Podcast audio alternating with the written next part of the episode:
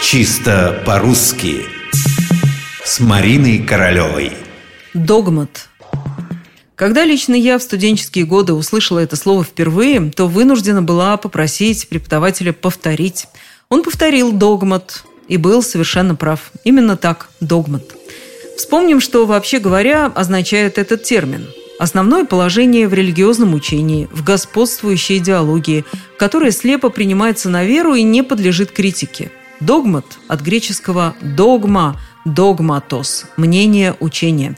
Это, конечно же, слово специальное, его можно причислить к терминам. В русском языке оно сохраняет ударение языка источника.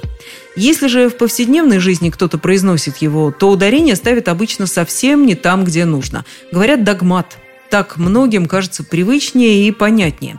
Словари против этого возражают. И первый – словарь ударения Агеенко и Зарвы. Ему даже приходится специально в скобочках указать «не догмат». И не случайно. Уж очень распространен этот самый неправильный вариант. Но причина-то понятна. Кроме специального слова «догмат», в русском языке есть более понятное большинству слово «догма» с теми же греческими корнями.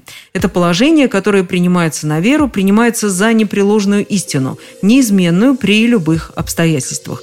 То есть почти то же самое, что догмат. И разница в одном – догмат – это термин в философии и религиоведении – а догма – слово для жизни. Оно чаще используется в обыденных ситуациях.